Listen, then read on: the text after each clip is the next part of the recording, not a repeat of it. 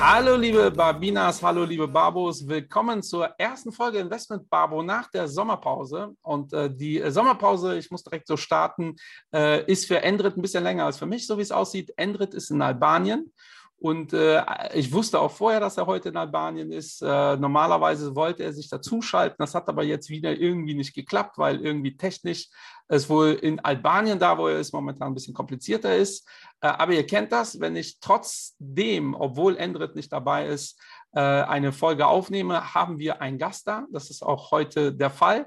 Äh, bevor ich den Gast vorstelle, ähm, möchte ich aber erstmal sagen, worüber wir heute reden, weil das kam aus der Community sehr, sehr oft in der Vergangenheit und ich freue mich sehr, dass wir heute einen Experten hier an unserer Seite haben oder an meiner Seite, äh, der uns da ein bisschen unterstützen kann. Heute soll das Thema nämlich sein Flex versus Depot. Ist sicherlich auch bei Instagram einer der meistgestellten Fragen. Ähm, soll ich jetzt ein Depot aufmachen? Äh, soll ich, äh, äh ich habe gehört, man kann aber auch in so eine Versicherung mein Geld packen. Da gibt es auch sehr viel, glaube ich, so falsches Halbwissen. Ja, und daher äh, möchtest du dich kurz vorstellen und woher du kommst, dann äh, überlasse ich dir die Bühne. Ja, vielen Dank, Manuel. Ähm, schön, dass ich heute mit dabei sein kann bei eurer Folge. Und äh, wie du schon sagtest, ist ein spannendes Thema. Ein bisschen was dazu zu sagen habe ich tatsächlich. Mein Name ist Alberto Del Pozo. Ich bin seit etwas über einem Jahr jetzt Geschäftsführer bei dem Fintech MyPension. Ähm, davor habe ich doch reichhaltige Erfahrung mittlerweile im Bereich der Finanzdienstleistung, war bei der DWS 14 Jahre im Bereich Altersvorsorge tätig, habe dort die Altersvorsorgeprodukte verantwortet, davor auch ähm, auf Versicherungsseite. Und von daher hoffe ich, dass ich dann doch die eine oder andere Frage, die ihr immer mal wieder gestellt bekommen habt über eure Kanäle, heute äh, eben auch beantworten kann. Es freut mich sehr. Wir haben auch äh, äh, zu DWS-Zeiten hatten wir vor zehn Jahren, war ich mal in einem Meeting von dir, äh, also zehn oder neun äh, roundabout, da ging es um die Riester-Rente Premium der DWS. Ja, und auch wenn das äh, äh, jetzt im Nachgang der ein oder andere vielleicht, das war damals das Top-Riester-Produkt äh, schlechthin. Ähm, und mir ist hängen geblieben, äh, wie entspannt du diesen ähm, Vortrag gehalten hast und auch wie tief äh, du in dieser Situation drin bist. Ähm, was macht ihr genau bei meinem Page? Bevor wir da in die ja. Diskussion kommen, äh, was ist so ja, was ist euer, äh, euer Ziel, was ist eure Zielgruppe, was ist äh, letztendlich euer Geschäftsmodell? Also bei My Pension machen wir tatsächlich zwei Dinge. Auf der einen Seite haben wir schon vor knapp sechs Jahren angefangen, über den Online-Weg quasi eine fondgebundene Rentenversicherung im ETF, äh, ETF-basiert anzubieten. Das heißt, seit, ja. glaube ich, auch der erste Anbieter, der das gemacht hat, im Rahmen einer oder im Mantel eines, einer Versicherung, einer, einer Rentenversicherung. Äh, parallel dazu entwickeln wir uns immer mal in die Richtung ähm, tatsächlich auch technische Anbieter. Das heißt, wir bieten unsere technische Plattform, die wir entwickelt haben, eben auch mittlerweile für andere Anbieter an sodass wir quasi ähm, auch für andere Vertriebe, aber auch für andere Versicherungen zukünftig eben auch die Plattform bieten wollen, um tatsächlich das sehr angestaubte und vom Image her nicht besonders angesehene Produkt der fondgebundenen Rentenversicherung tatsächlich ins 21. Jahrhundert zu bringen, dass sie tatsächlich auch mit einem ETF-Sparplan oder auch mit einem normalen Fonddepot eben auch konkurrieren kann. Ja, also es, äh, äh wie du sagst, es ist ein bisschen angestaubt. Ich höre oft, Ah, Rentenversicherung, Lebensversicherung, Versicherung äh, möchte ich nicht. Äh, so ganz kurz, warum sollte ich eine Rentenversicherung abschließen?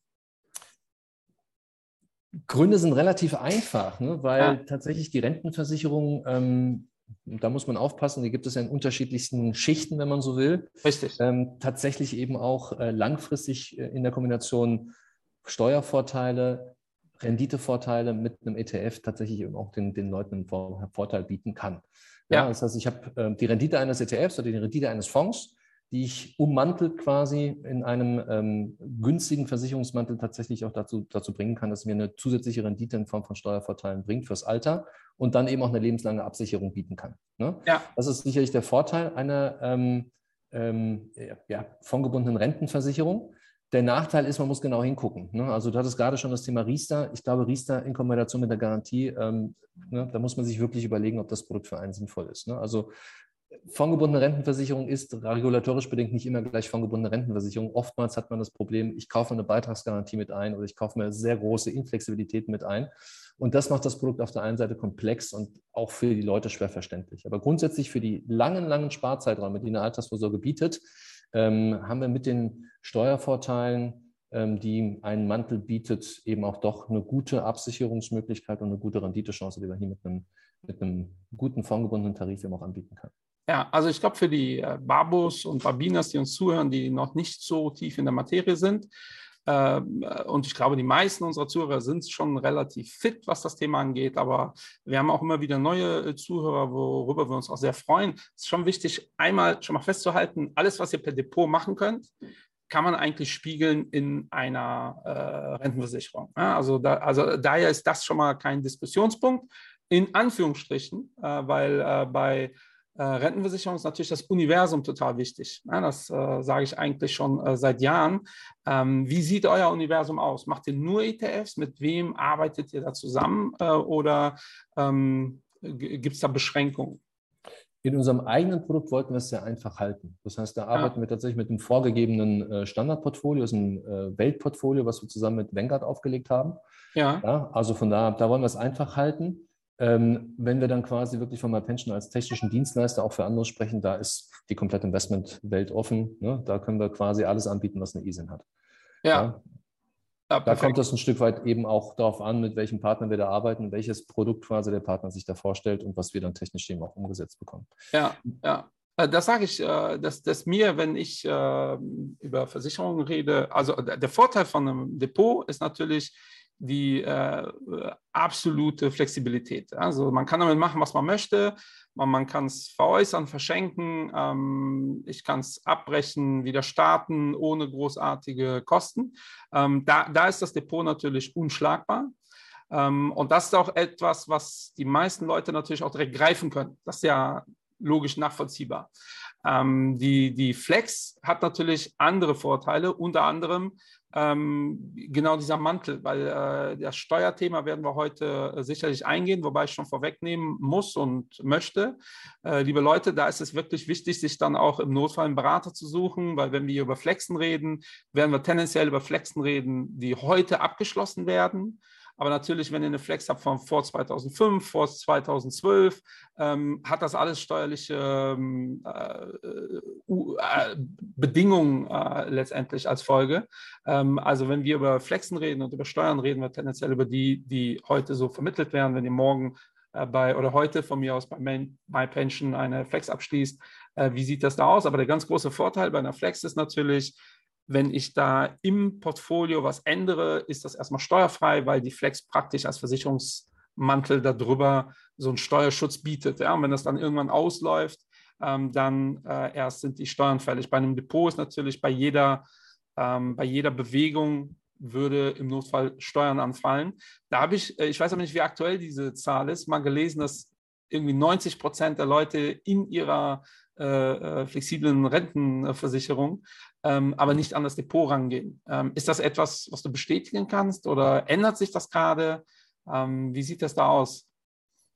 Meinst du, ob die Leute innerhalb ihrer Police was tun, handeln? Richtig, richtig, ja. ja. Also wir wissen, dass die 80er, 90er Jahre Policen, hm. die liegen da wie Blei, ne? Und da, da gibt es auch so ein paar Gesellschaften, ein paar Fondsgesellschaften, die da auch gutes Geld immer noch mit verdienen, äh, weil da da liegen diese Fonds, da guckt doch keiner mehr, ob die gut sind oder nicht.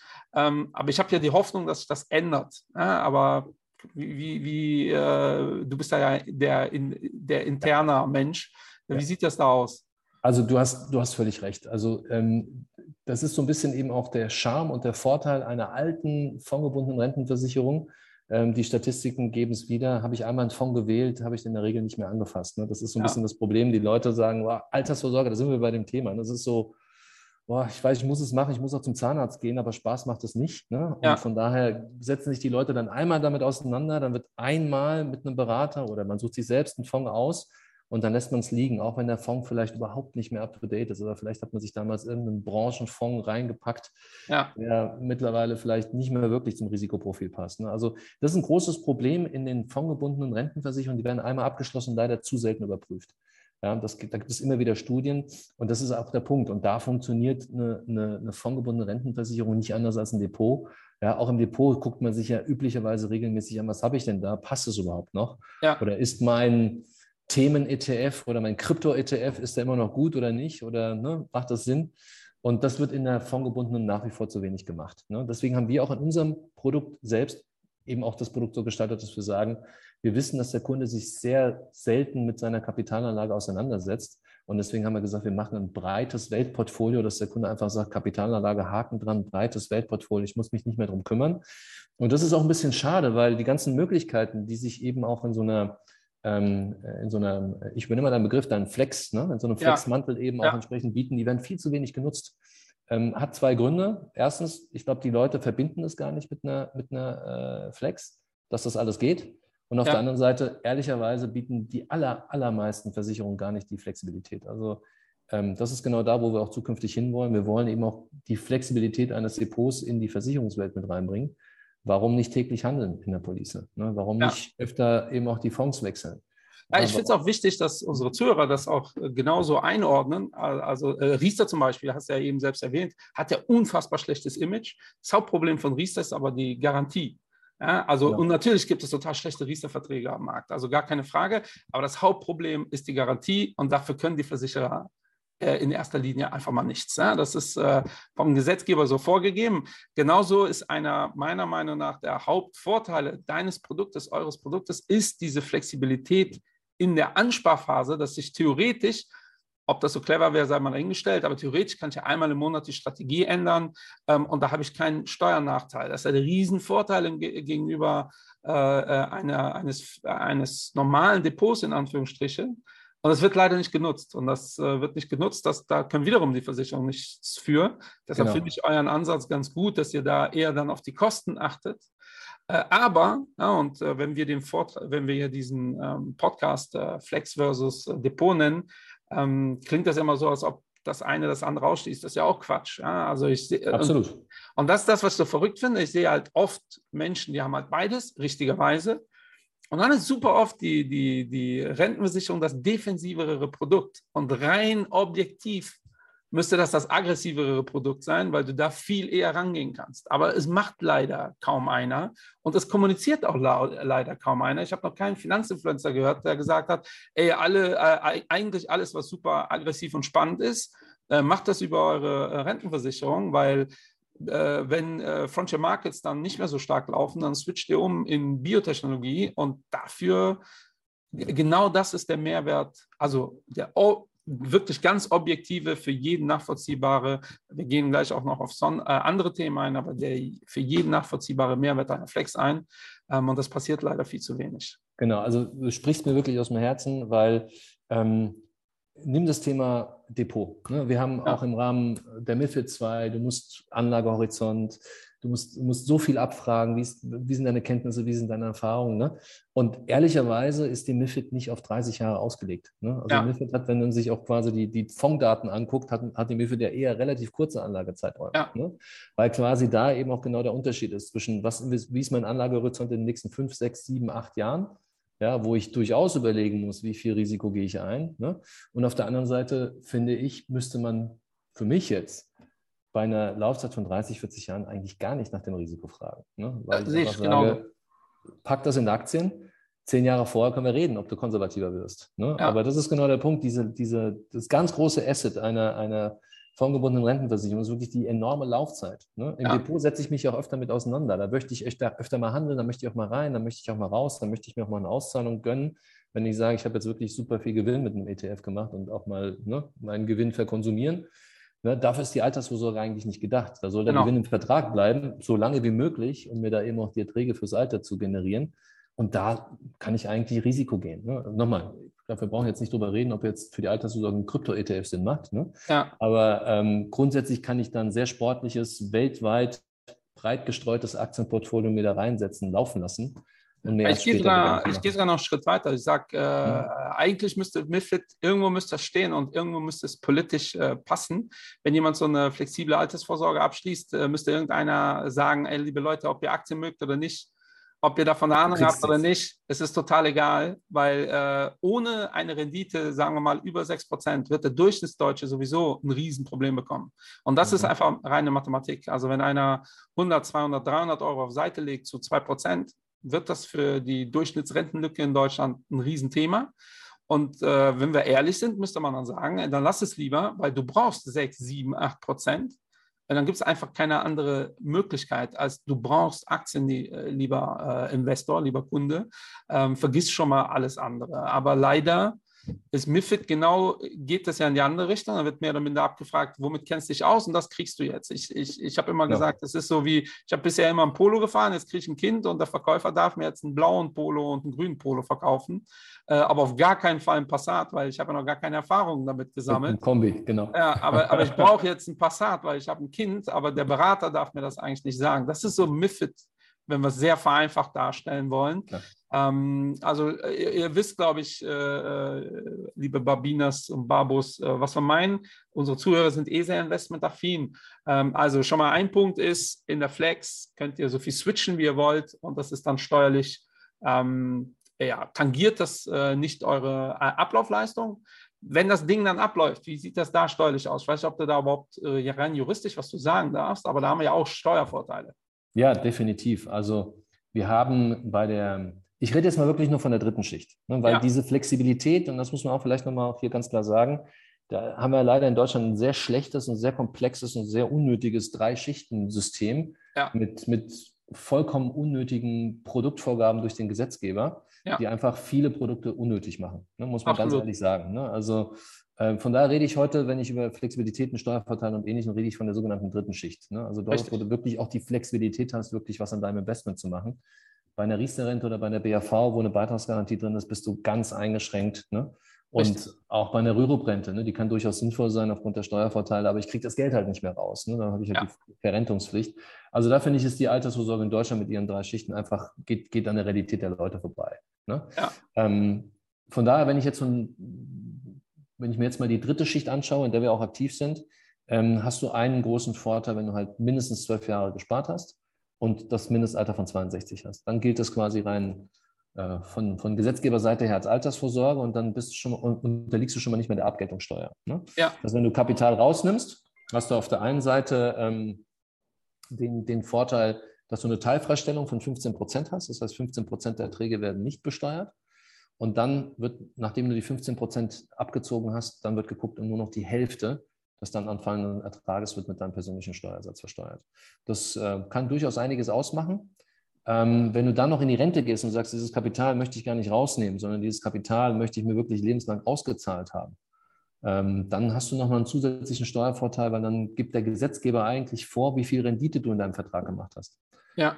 Nämlich dann sagt er, nimm mal an, du kriegst 1000 Euro Rente und von diesen 1000 Euro Rente, wenn du mit 67 in Rente gehst, egal wie viel, wie viel Performance der Vertrag hatte, ich gehe, aus, ich gehe davon aus, dass in deinen 1000 Euro Rente nur 17 Prozent Ertrag drin sind. Ja. Das heißt, von 1000 Euro musst du nur 170 überhaupt versteuern. Und wenn du dann einen persönlichen Steuersatz von 25 Prozent hast im Alter, hast du eine Steuerlast von 42,50 Euro auf 1000 Euro Rente. Ne? Also wir sehen unter 5 Prozent gegenüber Abgeltungssteuer, die ja bei 25 plus X liegt. Ne? Und das ist ja. der große Vorteil einer Rentenversicherung, weil es ja diesen diesen Altersvorsorgecharakter hat. Und wenn ich wirklich langfristig spare, dann habe ich sowohl, was die Kapitalentnahme angeht, als auch was die Rentenzahlung angeht, doch erhebliche Steuervorteile. Ähm, bist du der Typ, der sagen würde, lasst euch das verrenten oder eher auszahlen? Das ist das Schöne in der dritten Schicht. Äh, das kann ich ja. doch dann entscheiden. Ne? Also ja. ich finde auch hier die Verrentungspflicht ähm, naja, ich meine, das sagt viel über den Gesetzgeber aus. Ne? Das sagt halt im Endeffekt, ich traue meinen Bürgern nicht, ne? weil wenn ich denen die Option für Kapital gebe, dann gehen die nach Monte Carlo, verzocken das Geld und liegen mir dann als äh, Grundhilfeempfänger wieder auf der Tasche. Ne? Also ich finde, für die Altersvorsorge brauchst du die Flexibilität. Vielleicht möchtest du nochmal eine Immobilie abzahlen. Vielleicht, und das ist ja auch okay, möchtest du tatsächlich ein bisschen Geld verkonsumieren, aber ich glaube, jeder ist so ähm, verantwortungsvoll, dass er mit seinem Geld, was er fürs Alter angespart hat, auch sinnvoll ausgeht. Ne? Ja, also. ich, ich finde Optionen wichtig, weil ähm, ich weiß nicht, äh, ich also ich glaube, das Langlebigkeitsrisiko ist ja etwas, was äh, von Menschen, die äh, gerne auch äh, Versicherungen äh, vermitteln, ja auch immer angebracht wird. Das wird unterschätzt, äh, da bin ich schon der festen Überzeugung. Auf der anderen Seite, wenn wir investmentaffin sind, ist das Langlebigkeitsrisiko etwas, womit ich umgehen kann. Weil auch da ähm, haben wir hier im Podcast schon oft genug gesagt, ich höre es total oft, der Kunde hat eine halbe Million, dann geht er in Rente, dann muss das ja aus dem Depot raus und ich sage mal, warum eigentlich? Mhm. Wird er jetzt einen Ferrari kaufen wollen, dann äh, kann ich das nachvollziehen. Aber der Durchschnittsrentner braucht ja, der macht halt eben nicht, vielleicht macht er eine kleine Reise, aber der verballert das Geld nicht in zwei Jahren. Ähm, und dann kann das Geld auch eigentlich investiert bleiben. Also äh, äh, ich verstehe aber auch, dass es Menschen gibt, die halt, äh, ich, es gibt ja auch so schöne Statistiken, wie viele Lotto-Milliardäre oder Millionäre äh, wieder äh, pleite gehen. Genau. Ähm, also äh, auch da, ne, äh, äh, das ist genau so ein Punkt, wo ich glaube, dass man ähm, sich gut Gedanken drüber machen sollte. Aber ich möchte alle ähm, Optionen auch äh, aufrechterhalten, äh, weil ich habe zum, zu, zu, äh, bei, bei, Depots, wenn ich jetzt mal die Depotseite spiele, da ist Stand der Dinge heute Abgeltungssteuer und auch da müssen wir immer dazu sagen, auch das, was du erwähnt hast, das alles Stand der Dinge heute. Wer weiß, was in Zukunft ähm, sich da ändert. Wir haben einige ähm, Steuerveränderungen gesehen in den letzten 20 Jahren. Aber Stand der Dinge heute ist, Depot läuft aus. Nehmen wir mal an, ich habe da 300.000 Euro drin und ich habe in meiner Flex auch 300.000 Euro drin, müsste ich ähm, Abgeltungssteuer darauf zahlen. Ja, und eine Flex genau wie du gesagt hast, wird der Anteil abgezogen, dann die Hälfte. Das ist steuerlich schon mal in der Regel besser. Es sei denn, und die, die, die, äh, das, das wurde mir schon mal entgegengeworfen. Ähm, in, in der Regel bekomme ich dann als Rentner halt, habe ich ein Jahr mit sehr, sehr viel äh, Einnahmen. Ja, und dementsprechend ist mein persönlicher Einkommensteuersatz sicherlich auch am Maximum. Ja, und je nachdem, was dann passiert, ähm, weiß ich nicht, äh, wie, also ist das halt heute unmöglich zu sagen, ob es wirklich einen Steuervorteil geben wird oder nicht. Äh, wo es definitiv einen Steuervorteil geben wird, ist bei der Verrentung ähm, und natürlich auf dem Weg dahin bei jedem Switch, den ihr tätigt. Ja, und äh, das ist das, weil ich habe da auch so viele Excel-Tabellen schon gesehen. Ich habe einmal gesagt, äh, ich habe noch keine gute gesehen. Mittlerweile gibt es so ein paar Berater im Süden Deutschlands, die wirklich eine extrem gute Tabelle aufgebaut haben, ähm, wo man da einiges sich äh, anschauen kann. Ähm, äh, super gut. Ich habe da sogar eine Zahl für dich. Wir haben nämlich auch vor drei, vier Jahren haben wir nämlich ein äh, Steuergutachten in Auftrag gegeben ne, beim Institut für Vorsorge und Finanzplanung. Und natürlich musst du Annahmen treffen. Ne? Ich meine, ja. du musst Annahmen treffen über 30 Jahre, was passiert da? Wir haben das relativ einfach gehalten, indem wir einfach gesagt haben, wir haben ein Weltportfolio, bestehend aus fünf Einzel-ETFs, so ein bisschen wie bei uns in unserem Produkt. Da passiert ein regelmäßiges Rebalancing. Ne? Das heißt, du hast 10% Portfolioumschlag im Jahr. Ähm, du hast ein Ablaufmanagement, ne? was üblicherweise zum Laufzeitende hin wirst du konservativer, ne? dass du halt extreme Schwankungen nicht mehr zum ja. Laufzeitende hast. Ähm, wir haben das Thema Dividendenbesteuerung, ne? dass wir halt einfach unterstellt haben, dass eine bestimmte Dividendenrendite eben auch mit drin ist. Und wenn du diese Annahmen triffst über eine Laufzeit, über eine Laufzeit von, von, ich glaube, wir haben 35 Jahre untersucht bei einem Monatsbeitrag von 200 Euro, dann hast du einen Renditevorteil von etwa 0,7 Prozent im Mantel. Ne? 0,7. Das heißt, ja. 0,7 Prozent im Mantel, ja. also sprich, und das ist genau eben auch der Punkt, wo dann, vielleicht kommen wir auch noch auf das Thema, wo dann genau eben auch da die Frage ist, Ne? Du fragst immer, was ist besser, was ist schlechter. Ne? Also ja. ich glaube, grundsätzlich ist es immer, was will ich? Ne? Also ja. daher will ich kurzfristig handeln, dann machst du ein Depot. Ne? Wäre ja Blödsinn, das in der Flex ja. zu machen. Aber wenn du wirklich Altersvorsorge denkst, ja, dann ist es genau der Punkt, dann darf halt das Produkt nicht teurer sein als 0,7 Prozent äh, im Vergleich zum, zum Depot, was du hast. Ne? Ah, das ist eine ganz spannende Zahl. Ansonsten ist es natürlich eben auch ähm, äh, ne, kontraproduktiv. Wenn natürlich meine, ja. meine fondgebundene Versicherung extrem teuer ist, dann mache ich ja. mir mit den höheren Kosten natürlich meinen Steuervorteil wieder kaputt. Ne? Also ja. von daher ist es, ein, ist es ein sinnvolles Austarieren zwischen wie viel Renditevorteil bringt mir der Steuervorteil und wie viel kostet mich tatsächlich eine, eine, eine fondgebundene Lebensversicherung mehr als mein Depot. Und das muss man einfach sagen, du hast halt etwas höhere Kosten bei einer Versicherung. Und die Spannbreite im Markt ist brutal hoch. Wir haben gerade gesehen, die Buffin hat eine Untersuchung gemacht. Wir gehen ja bis, bis, bis zu Effektivkosten von über drei Prozent im Markt. Ja. Ja, und da ist es halt eben auch wichtig, sich dann eben auch für ein, für ein sinnvolles Produkt zu, zu entscheiden. Ja, also das, äh, das ist ein super wichtiges Thema. Gut, dass du es das ansprichst, mhm. weil äh, wie viele Versicherungen am Markt schaffen das denn, unter die 0,7 zu bleiben? Kannst du das nur Pi mal Daumen Das ist genau der Punkt. Momentan nicht so viele, ne, muss ja. man dazu sagen. Was unter anderem auch damit zusammenhängt, da mache ich einen kleinen Bogen über zu dem, was du, was du auch gemacht hast, ne, dass du in einem Depot ja, Leute hast, hast äh, äh, man kann sie ja nennen, die Scalables dieser Welt, die Trade ja. Republics dieser Welt, die haben es halt geschafft, dass die Leute quasi auf dem Ding hier ja. ja. mittlerweile eben auch traden und mittlerweile ihr Depot verwalten und mittlerweile eben auch äh, sich auch daran gewöhnt haben, ich kann täglich reingucken, ich kann täglich handeln, ich kann mir was auszahlen lassen. Ähm, das ist so ein bisschen das Problem der Flex, da haben die Versicherer in den letzten zehn Jahren die Digitalisierung echt verschlafen. Ne? Das muss okay. man sagen. Also man hätte theoretisch die technischen Möglichkeiten und die regulatorischen Rahmenbedingungen, das wirklich cool zu machen und zu sagen, ich kann wirklich hier mehr tun, äh, regelmäßiger handeln, dass regelmäßiger eben auch äh, die Vorteile, die eine, ein solcher Mantel eben auch bietet, dass die eben auch zum Tragen kommen.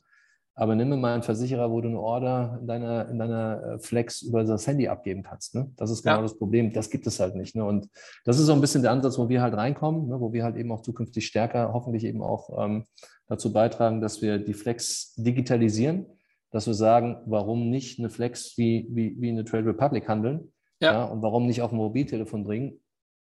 Und damit ist nämlich auch der andere Punkt gelöst. Wenn ich es digitalisiert bekomme, ja, dann kann ich es auch zu ganz anderen Konditionen anbieten. Und dann wird ja. eben auch der, der, der Preis einer solchen Flex sehr viel günstiger. Ja, mich wundert es äh, auch schon seit Jahren, dass ich äh, Depot, äh, äh ich wäre ja schon froh, wenn äh, Depoteinsichten möglich wären in der Flex, ja. Äh, irgendwie digital. Ähm, und da kriegst du immer wieder ge gespiegelt, ja, bei dem und dem und dem geht's. wenn ich dann aber das live mal sehen möchte, klappt es dann doch irgendwie. Dann hast du irgendwie irgendeine Zahl da stehen von vor drei Jahren und denkst, jo, das, da erwarte ich mehr. Aber dieses Kostending ist schon wirklich ganz wichtig, auch für unsere Zuhörer. Ähm, also ich bin ja seit 20 Jahren in der Branche und ich bin immer wieder erschrocken, welche Bandbreite es gibt. Ja, weil man denkt dann so, vielleicht als Laie, ja, okay, der Unterschied zwischen günstig und teuer, bei, ich sag mal immer, also ich bin ja eh der Vertreter, der sagt, Qualität ist sowieso erstmal das Wichtigste. Ähm, und danach kommt aber ganz schnell auch das Thema Kosten. Und ich bin immer wieder erschrocken, welche Bandbreite es da gibt. Also, um, um wirklich ganz einfache Beispiele zu nennen, das wäre so, als ob wir uns so Mittelklassewagen anschauen dann gibt es einen Mittelklassewagen für 30 und einen für 170.000 Euro, ja, wo du denkst, äh, wieso ist denn der äh, fast fünfmal oder sechsmal teurer?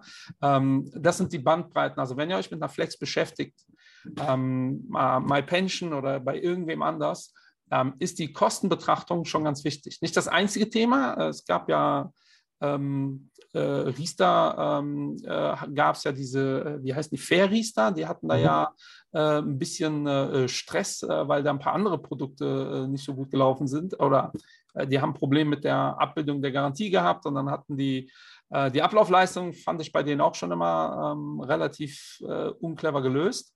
Ähm, und in der Pandemie kam das dann alles zu tragen. Und da haben wir halt eine günstige Versicherung, die dann halt ja, äh, mehr oder minder gegen die Wand gefahren ist. Ähm, aber um nochmal beim Thema Kosten zu sein, kannst du das denn beziffern, wo ihr da ja. so liegt im Vergleich zur Konkurrenz?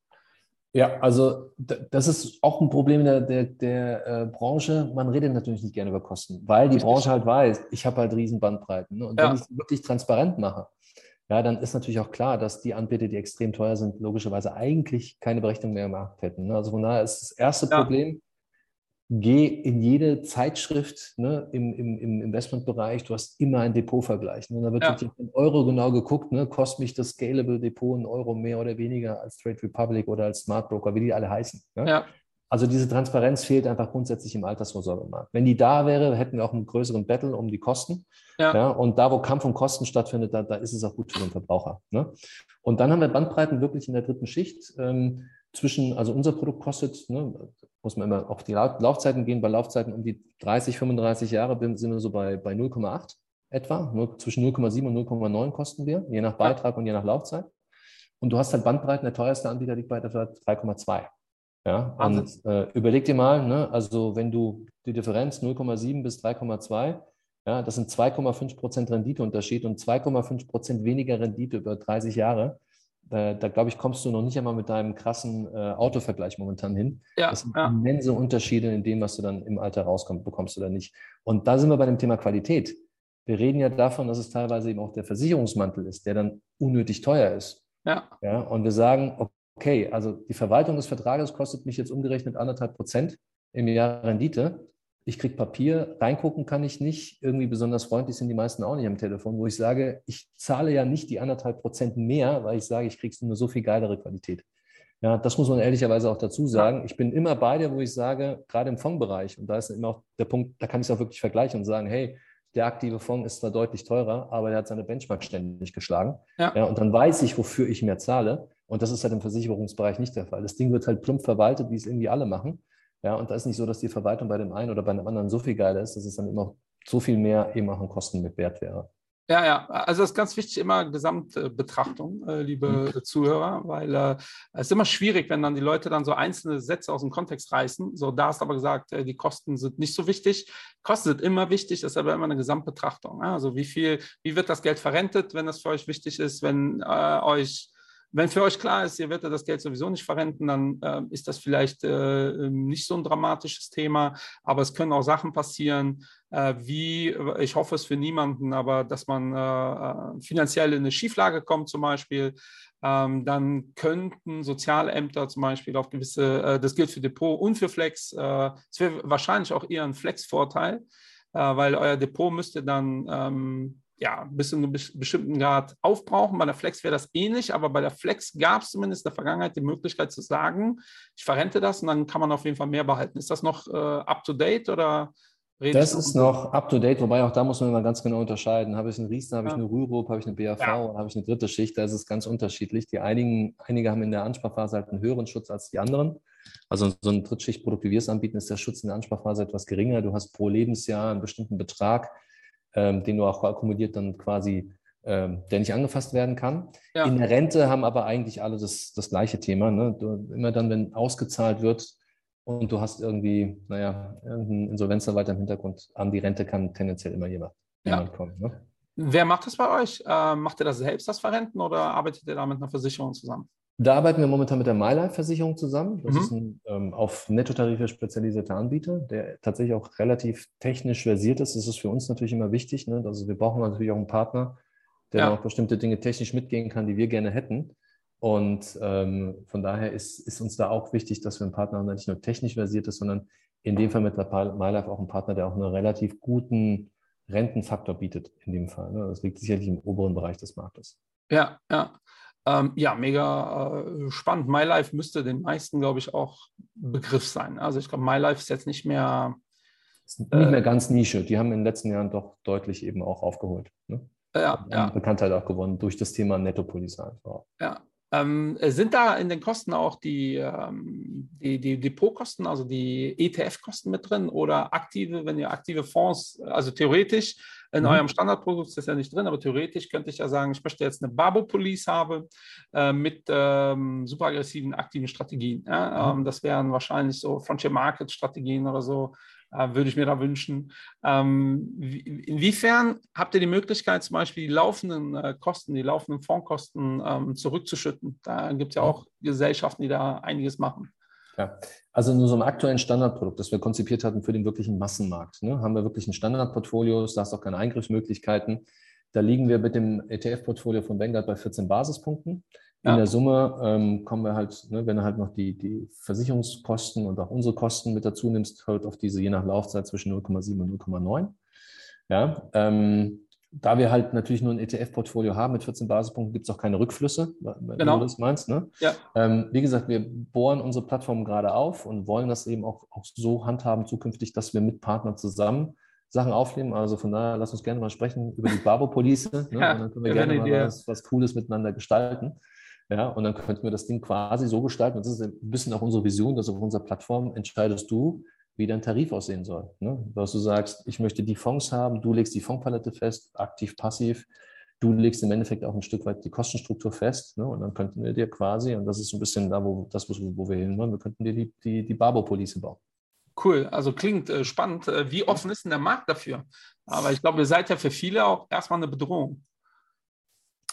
Bedrohung weiß ich gar nicht. Also wir haben natürlich viele Gespräche momentan, ähm, die sagen, hey cool, das, was ihr technisch könnt auf eurer Plattform, würden wir gerne können. Ähm, da ist es halt eher so ein bisschen, bisschen, muss man ehrlicherweise auch sagen, so die Überwindung. Ne? So nach dem Motto, ja. ne? möchte ich das wirklich rausgeben? Ne? Ähm, möchte ich wirklich eben auch Dinge, die ich sonst intern gemacht habe, auch, äh, auch extern machen? Das sind die Gespräche, die wir logischerweise auch momentan führen. Aber grundsätzlich sind viele dafür offen, weil sie einfach auch sagen, ne, ähm, ja, die, die, die, technische Infrastruktur kriege ich auch gar nicht so schnell hin. Ne? Also es ist äh, ein gewachsener Versicherungskonzern, der seit 50, 60 Jahren am Markt ist, hat mehrere Versionen von, von internen Verwaltungssystemen, die er betreiben muss. Und da ist es halt unglaublich schwierig, die in die neue Welt zu bringen. Ja, und von daher, glaube ich, bieten wir da schon eine Möglichkeit, eben auch ähm, Anbieter einfach auch schnell zu machen. Profitiert er auch von dieser Run-Off-Geschichte? Also für die, äh, die diesen mhm. Begriff vielleicht nicht kennen, äh, immer mehr Lebensversicherer verkaufen ihre Bestände. Mhm. Äh, weil, äh, also bei klassischen Beständen sowieso, also die alte klassische Lebensversicherung, äh, die irgendwie Durchschnittsverzinsung hat von 2% oder so, ist für so eine große Versicherung äh, eher ein Problem mittlerweile als alles andere. Und da gibt es jetzt spezialisierte Anbieter, die diese Bestände kaufen, aber auch immer mehr äh, flexible Lebensversicherungspolicen werden auch immer mehr in diese ähm, Gesellschaften rauskatapultiert, was äh, mich auch wundert, dass das nicht ein größeres Thema ist. Also ich bin mhm. selbst betroffen äh, mit einer Police und dann ist äh, äh, auch so, so ein Thema wie Fondsuniversum, ändert sich dann halt ganz schnell, wenn auf einmal dann das in so äh, keiner mehr ein Interesse hat, dass das Fondsuniversum gepflegt wird, sagen wir es mhm. mal so. Ja. Ähm, ist das für euch also wie siehst du das und ist das für euch eher ein Vorteil, dass da Gesellschaften auf euch zukommen oder äh, wie ist da dein ja. äh, Thema zu?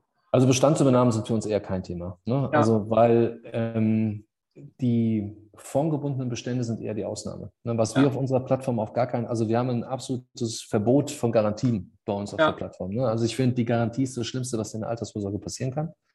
Ja, ähm, mich wundert es, dass die Branche nach wie vor so an Garantien festhält, obwohl wir ja gerade feststellen, dass viele Produkte an die Wand fahren durch die Garantie. Ja. ja und ähm, von daher ist Garantien bei uns auf der Plattform absolutes No-Go. Und der Großteil der Bestände, die momentan veräußert werden, sind Klassikbestände. Ne? Ja. Also, und von daher würden wir das schon gar nicht, wäre das schon gar Geschäftsführer, das wir gar nicht übernehmen wollten. Ne? Und ähm, wir sehen uns wirklich eher als, wir wollen neue, frische Produkte machen, die sich wirklich eher anfühlen wie ein Depot und nicht als Bestandsverwalter quasi am Markt äh, unterwegs sein. Ne? Also von daher ist es eher kein, kein Feld, in dem wir tätig werden wollen. Ja, wer, wer, wollt ihr dann einen anderen Begriff, äh, wäre es eine Idee, einen anderen Begriff versuchen zu etablieren? Ja, weil ich, äh, wir hatten das damals mit der Basisvorsorge, mhm. als die auf den Markt kam. Äh, das ist ja die Basis-Rürup-Vorsorge. Genau. Die Leute haben äh, auf Rürup so negativ reagiert, weil viele mhm. ähm, mit Rürup Riester assoziiert haben ja. und Riester dann halt so, und dann wurde es Basisvorsorge genannt und ich glaube, so richtiger ähm, ja, so richtiger Highflyer, so richtig glücklich ist da auch keiner mit, äh, mit der Entwicklung. Äh, Wäre es eine Idee, da ähm, einfach einen komplett neuen Begriff zu kreieren, ja, das Weggehen von der Rentenversicherung? Äh, absolut. Ich glaube, das wäre tatsächlich ein Punkt. Äh, ich war ja lange im Riester-Bereich unterwegs. Auch da haben wir uns in der Branche sehr viele und sehr lange Gedanken gemacht, wie man den Begriff Riester wieder wegbekommt. Ja. Dass man das Ding nicht einfach Zukunftsvorsorge oder wie auch immer nennt. Ja, also äh, es ist auf jeden Fall ein Thema. Mir fällt leider noch kein wirklicher Begriff ein, denn du musst ja irgendwo auch in dem Namen einen Unterschied machen. Ne? Also ja. ich denke, ein Depot, absolutes Muss sollte jeder haben, hat aber einen anderen Zweck. Ja? ja. Also ehrlicherweise, Depot ist kurz, mittel, kurz, kurz bis mittelfristig, wo ich sage, da ähm, möchte ich mehr Eingriffsmöglichkeiten, möchte ich handeln, möchte ich auch mal was ausprobieren, möchte ich auch mal exotische Dinge tun. Das machst du in der Altersvorsorge tendenziell nicht unbedingt, auch wenn sie deutlich mehr Flexibilitäten bräuchte, damit man sowas grundsätzlich tun sollte. Also irgendwo muss ich in dem Begriff, der dann, den wir noch erfinden müssen, irgendwie auch widerspiegeln, dass es irgendwas noch mit Altersvorsorge zu tun hat. Aber du siehst schon, der Begriff Altersvorsorge klingt schon nicht geil. Ne? voll, ein, ja, voll ist, will ja keiner. Das ist wie Zahnschmerzen, wie du gesagt genau, hast. Ne? Ähm, aber auch da, äh, äh, hier auch wieder an alle wirklich ein Appell. Äh, nur äh, weil ich sage, äh, theoretisch müsste in der Flex viel, müsste die Flex viel aggressiver sein und da müsste mehr gehandelt werden. Das heißt nicht, dass er jetzt ähm, aktivistisch einfach loslegt. Trade Republic hat ja seine Zahlen veröffentlicht und wenn ihr euch anschaut, wie wie, wie viele Assets an Management ihr hatten, wie viele Zuflüsse, könnt ihr euch auch ausrechnen, wie die Performance war. Und äh, äh, bei, vor allem bei dieser Aktiv- versus Passiv-Diskussion äh, wird dann immer wieder diskutiert, äh, wer schlägt denn wen. Und die Trade Republic-Investoren ähm, haben katastrophal schlecht investiert. Und das hat nicht mit den ETFs zu tun, ähm, sondern es hat mit den Menschen zu tun und wie wir ticken. Ähm, also ich bin der festen Überzeugung, mehr als einmal im Jahr sollte man an seiner Altersvorsorge, sollte man sich nicht mehr als einmal im Jahr mit seiner Altersvorsorge beschäftigen. Äh, wenn ihr merkt, das passt, dann lasst es halt so laufen. Ja, also äh, ich habe eine betriebliche Altersvorsorge vor fünf Jahren bei meinem jetzigen Arbeitgeber abgeschlossen. Da ähm, äh, bin ich auch äh, passiv unterwegs. Ähm, und da warte ich einfach, bis genug Geld drin ist, dass es sich überhaupt lohnt, da äh, großartig aktiv zu sein. Da habe ich noch gar nichts gemacht. Ja? Und mhm. äh, äh Garantien bin ich voll bei dir. Äh, ist das Dümmste, was es gibt. Deshalb habe ich auch auf 90 Prozent meiner Garantie verzichtet. Das machen aber, bevor da die äh, Anrufe zu kommen, vielleicht machen wir dazu mal eine Folge, die wenigsten Arbeitgeber mit. Ja? Da mein Arbeitgeber aber ähm, Fondshaus wäre, ist schon, wäre es vielleicht nicht das richtige Fondshaus, wenn die sagen, ja. nö, wir wollen über die nächsten 30 Jahre definitiv äh, eine Garantie irgendwie mit einbauen, weil wer weiß, ob das so klappt äh, mit den äh, Aktienfonds. Ähm, ja, Alberto, vielen Dank äh, schon mal. Wir, wir, sind jetzt hier schon in der Minute 45. Ich möchte das mal so ein bisschen äh, fazitmäßig mal zusammenrappen und da äh, brich mich gerne, wenn du meinst, da passt was nicht.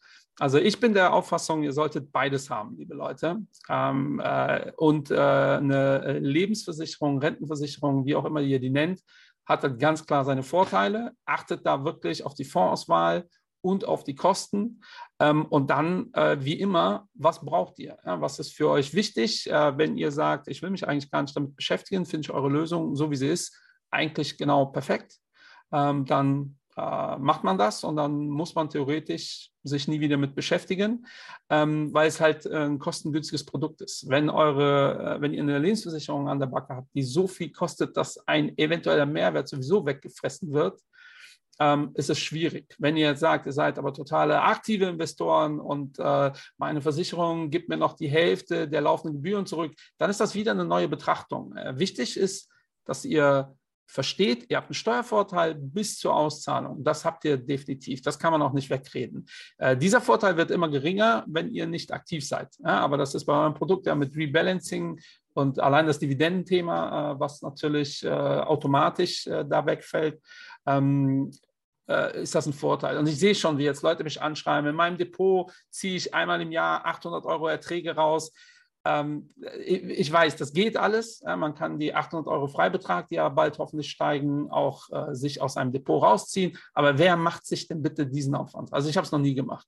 Ich habe mhm. noch nie am Ende des Jahres äh, mir ausgerechnet, wie hoch meine äh, mein Freibetrag noch ist und dann irgendwie für 1000 Euro irgendwie. Steueroptimiert umgeschichtet. Habe ich noch nie gemacht. Aber ich glaube, es gibt Leute, die sowas machen und äh, finde ich auch cool, wenn die das machen. Also es gibt immer noch ein, ein Hätte, Wenn und Aber. Ja, und das ist ja das Schöne an diesem Podcast, das sagen wir immer wieder. Es gibt kein Schwarz und Weiß. Es gibt immer äh, ganz viele Mitteltöne. Ähm, und ich glaube, das war ein sehr, sehr schönes Beispiel, was da so geht. Wenn ihr dann im Alter euch die Flex äh, verrenten lasst, dann habt ihr definitiv einen riesen Steuervorteil. Und das Thema Langlebigkeitsrisiko, ähm, ich bin auch kein Fan davon, dass man mir sagt, so, ich verrente dir das Geld, aber leider fallen mir spontan sehr viele Menschen ein, wo ich das sofort für die entscheiden würde, dass das verrentet wird. Ähm, also auch da kein Schwarz und Weiß, da habt ihr aber definitiv einen Steuervorteil. Ne? Das schenkt der Gesetzgeber euch auch nicht einfach so. Das ist ja genau die Idee. Ne? Der, der schenkt euch diesen Steuervorteil, weil der Gesetzgeber am liebsten möchte, dass wir alle unser Geld verrenten lassen, damit wir nicht mit 70 irgendwie sagen, jo, das war's jetzt. Da bin ich wieder. Ja, da bin ich wieder. Und daher, wenn ihr eine Flex habt und euch jetzt mit eurer Flex beschäftigt, guckt euch an, was sind die Vorteile. Ähm, wenn ihr äh, kein gutes Fondsuniversum habt, keine vernünftige ETF-Auswahl, ist das Thema sowieso für den Fuß. Ja, und das hast du ja auch sehr schön dargestellt. Es gibt äh, äh, Flexen, die kosten äh, 0,7 bis 0,9. Es gibt manche 2,2. Das, wie du gesagt hast, da können wir nicht diskutieren. Ja, aber wenn der Fonds, nein, das sind einfach das Produkt, das Auto ist einfach schon mal dreimal teurer. Völlig egal, was ihr für Motor einsetzt. Das ist dann nochmal eine zusätzliche Diskussion. Ähm, und ich hoffe, wir konnten jetzt dem einen oder anderen so ein bisschen helfen. Äh, wer Bock hat, schreibt mich gerne an. Dann stelle ich mal diese Kontakt zu diesem Menschen her, der diese Excel-Tabelle gebaut hat. Aber im Prinzip behaupte ich, brauchen 98 Prozent der Menschen diese Tabelle sowieso nicht. Äh, ihr müsst euch damit beschäftigen, was sind eure Ziele, was sind eure Pläne. Und eine Flex macht in meinen Augen definitiv äh, auch für jeden Sinn. Leider wird äh, in der Branche immer wieder auch Beratern sofort unterstellt, äh, ja, du verdienst damit Geld, weil das ein teures Produkt ist. Ähm, und ich will das hier gar nicht wegdiskutieren. Ähm, Berater müssen Geld verdienen, ja, sonst äh, überleben die nicht. Geld verdienen zu wollen, ist erstmal prinzipiell nichts Negatives. Ja. Ähm, äh, wenn, äh, äh ich habe das in äh, Portugal, äh, ich war gerade in Portugal, du bist ja Spanier, ne? Ich bin Spanier, ja. Ja, also haben wir ja portugiesisch-spanische Connection. Heute war ich auf dem Markt und wir haben uns so einen Koffer angeguckt, weil unser Koffer so ein bisschen kaputt war. Ähm, und ein super cooler Verkäufer. Ne? Und der meinte, das ist der Preis. Ich so, ja, wir schauen uns noch um. Ja, bevor du gehst, komm, ich gehe mit dem Preis runter. Und dann hat er mir das so gut verkauft, ich ihm gesagt habe, ich kaufe das Ding jetzt, weil du so ein geiler Verkäufer bist. Ja? Also ich habe gar kein Problem damit, und ich brauche so einen Koffer ja auch. Also es ist nichts Negatives. Äh, daher auch da mal eine Lanze brechen für äh, die, die ganzen Berater. Wenn ihr das Geld einsparen wollt, macht es digital. Dafür gibt es jetzt die Lösung. Wir haben heute hier den äh, Geschäftsführer sitzen. Ähm, ich möchte wirklich äh, eigentlich nur, dass unsere Zuhörer da so ein bisschen open-minded mit, mit, dieser, mit in dieser Welt äh, unterwegs sind. Ja, weil es wie aktiv versus passiv. Das wird dann oft so religiös, ähm, äh, was ich aber auch sagen kann, alles in eine Flex packen, wenn ihr einen Berater habt und ihr habt 500 Euro äh, irgendwie über und er sagt, dann machen wir 600 Euro in eine Flex. Ja, äh, genau dasselbe Thema. Unabhängig davon, ob die Flex cool ist oder nicht, weiß ich nicht, ob das der coolste Berater ist. Mhm. Ähm, also wirklich Mittelweg, ähm, macht beides. Ähm, und ich glaube, du hast ganz wertvolle Tipps gegeben, worauf man achten muss. Also ich bin My Pension Fan ab sofort. Äh, werde mich äh, auch nochmal damit beschäftigen, auch vor allem mit der Verrentung, äh, weil mhm. Äh, äh, ich habe es mir noch nicht wirklich im Detail angeschaut. Das ist ja immer Ziel äh, in, diesem, in diesem Podcast, so ein bisschen noch zu quatschen. Wenn du Bock hast, laden wir dich aber dann, wenn viel Feedback kommt, zu einer zweiten Folge ein, wo wir Gerne. ins Detail gehen, weil ich kann mir das schon vorstellen, dass das kommt. Wie hoch ist der Garantiezins? Ist der Garantiezins denn hart garantiert oder nur weich garantiert oder mittelgarantiert? Mittelgarantiert. Ähm, Finde ich ganz spannend. Da habe ich auch zu allen meine Meinung, aber mich wird auch deine interessieren. Mhm. Hast du noch abschließend etwas, was der Community mitgeben möchtest? Ja, eine Alternative zu der Excel. Wir haben bei uns auf der Internetseite einen Rechner, wo wir quasi unter Renditeannahmen Kosten runterrechnen und auch die Steuer runterrechnen, wo man sagt, im Vergleich FLV, ETF-Sparplan, Robotweiser, da kann man gerne auch mal ein bisschen spielen. Und da sieht man Ach, cool. auch, es kommt so ein bisschen auf die Laufzeit, auf die Beitragshöhe an. Mal ist der ETF-Sparplan vorne, mal ist die Flex vorne. Aber man kann so ein bisschen grob das auch sagen, ne? umso länger die Laufzeit, umso höher der Beitrag, umso werthaltiger der Steuervorteil. Also so. ich kann dir gerne einen Link schicken, den kannst du gerne, gerne auch, gerne. auch an deine Community geben. Ja, wir werden das dann überall verlinken, äh, sowohl im Podcast als auch auf YouTube, äh, LinkedIn und wo wir überall unterwegs sind.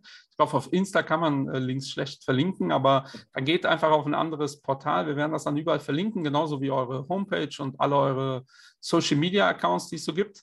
Ähm, ich bedanke mich, war mir wirklich äh, ein Fest für den einen oder anderen, der wird jetzt vielleicht denken, das war mir zu kompliziert. Der eine oder andere wird denken, das war ja viel einfacher, als ich erwartet habe.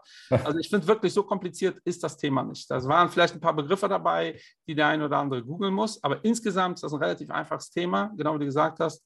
Umso mehr Zeit ich habe, ist sowieso Zeit ist das wichtigste Thema äh, bei Geldanlage sowieso. Vielen Dank. Ähm, lieben Gruß an äh, die Kollegen. Ähm, ich verabschiede mich von der Community. Nächstes Mal ist Endrit wieder dabei. Ble haltet bitte alle die Ohren steif, bleibt gesund und bis die Tage. Ja, dir auch vielen Dank, Michael, dass ich dabei sein durfte. Gerne.